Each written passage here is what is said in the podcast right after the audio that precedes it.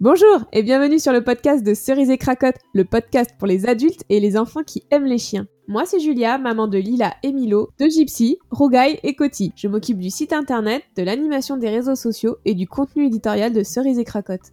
Je suis Camille, maman de Juliette et Attila. Je m'occupe de toute la direction artistique de Cerise et Cracotte, de la réalisation des livres et papeterie en passant par les illustrations et les visuels des réseaux sociaux. On vous embarque avec nous dans ce podcast pour échanger sur des sujets autour des enfants pour leur permettre de grandir et de s'épanouir avec les chiens.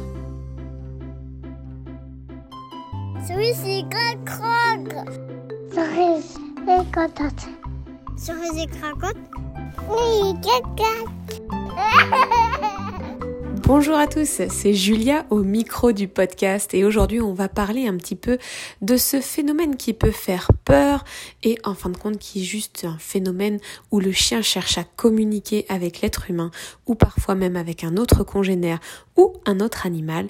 Il s'agit du grognement. Alors, que faire quand un chien grogne contre vous, contre un enfant, euh, contre un autre animal? Qu'est-ce que cela signifie? Est-ce que c'est de la colère? Est-ce que c'est de l'agressivité? Est-ce que c'est une manifestation euh, plutôt pacifique ou alors une manifestation plutôt euh, agressive? Eh bien, je vais vous donner mon avis. Le chien communique le chien communique avec les chiens, le chien communique avec l'humain. En fait, les chiens ont tout un code de communication, que ce soit des signaux d'apaisement, des signaux de communication ou bien même euh, des grognements. En effet, lorsque le chien grogne, c'est un avertissement. C'est un avertissement que quelque chose le dérange, que quelque chose le met mal à l'aise, que quelque chose lui fait peur ou euh, voilà, que quelque chose euh, le met dans une situation complètement inconfortable euh, avec un stress qui monte en parallèle. Alors ce grognement est vraiment à prendre en considération. Et le premier réflexe humain va être, euh, dans un premier temps, d'avoir une réaction un petit peu disproportionnée et d'imaginer qu'il s'agit d'une agression, de l'agressivité, alors qu'en fin de compte, notre chien tente par lui-même, en fait, de communiquer et de, d'expliquer en avertissant que la situation ne lui convient pas du tout. Alors non, il ne faut pas fâcher un chien qui grogne. Non, il ne faut pas taper sur le museau du chien qui grogne.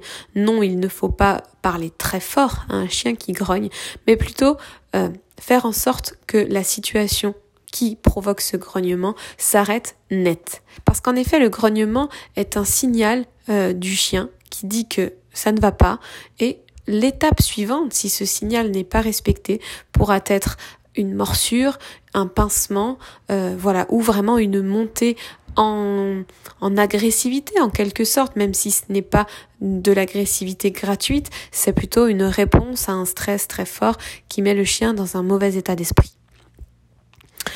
Alors si vous avez votre enfant qui va être au contact d'un chien à un moment où celui-ci ne s'y attend pas ou alors à un moment où celui-ci est plutôt euh, en train de se reposer et que le chien émet un léger grognement, surtout ne grondez pas le chien. Prenez votre enfant à part, éloignez-le de la situation et expliquez-lui que lui aussi, quand il est tranquille, quand il fait un jeu qu'il aime bien tout seul dans son coin, quand il se repose ou quand il dort, euh, il n'a pas envie d'être embêté, d'être euh, un petit peu secoué ou alors euh, voilà d'être interrompu dans ce qu'il fait. Et l'humain va avoir tendance à lui à râler tout simplement. Eh bien le grognement c'est un petit peu voilà le râlement du chien. Je ne sais même pas si on dit râlement.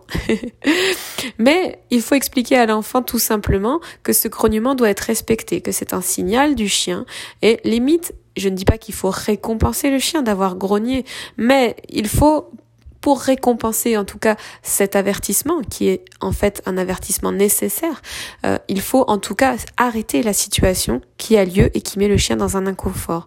Ainsi, on apprend au chien que de signaler un mal-être de sa part permet d'éviter une une situation qui va lui le mettre dans un état d'esprit très négatif et qui pourra aller jusqu'à voilà aller à pincer ou pourquoi pas mordre et à l'enfant, ça lui apprend aussi que un chien est un individu avec des besoins d'être au calme, avec des émotions et que effectivement, il est important de prendre en considération les signaux du chien quand celui-ci évoque avec un petit grognement qu'il est mal à l'aise, stressé, qu'il a peur ou que la situation ne lui convient pas. Alors voilà, c'est très pédagogique et malheureusement, notre premier instinct d'être humain va souvent être euh, ben, d'avoir peur et en réaction de peur, c'est-à-dire en réaction de stress, l'être humain réfléchit un petit peu moins et euh, agit plutôt sur l'instinct et donc ça va être de un peu gronder le chien, de séparer l'enfant brusquement, alors que les choses peuvent être faites très calmement et ça c'est une situation extrêmement pédagogique qui va permettre aussi à l'enfant de comprendre beaucoup de choses et d'éviter des accidents dans le futur. Comme vous le savez peut-être, la quasi totalité, en tout cas la grande majorité des accidents de morsure arrivent dans des situations familiales avec un chien qui n'est pas du tout considéré comme un chien agressif et lors d'une interaction entre un enfant et un chien sans présence d'adulte. Donc vous avez compris, il est très important de parler avant tout à l'enfant et de lui expliquer que dans certaines situations, voilà, il faut vraiment respecter le chien quand il est dans son panier, quand il est en train de manger, quand il est en train de se reposer, quand il est en train de mâchouiller euh, un os ou quoi que ce soit. Voilà, il faut laisser le chien tranquille et que le jeu avec le chien doit être fait avec sa pleine conscience et son consentement. Ainsi, l'enfant va apprendre à respecter autrui, que ce soit les animaux ou euh, ses petits camarades et c'est aussi essentiel et extrêmement pédagogique. Voilà, j'espère que ce podcast vous a plu.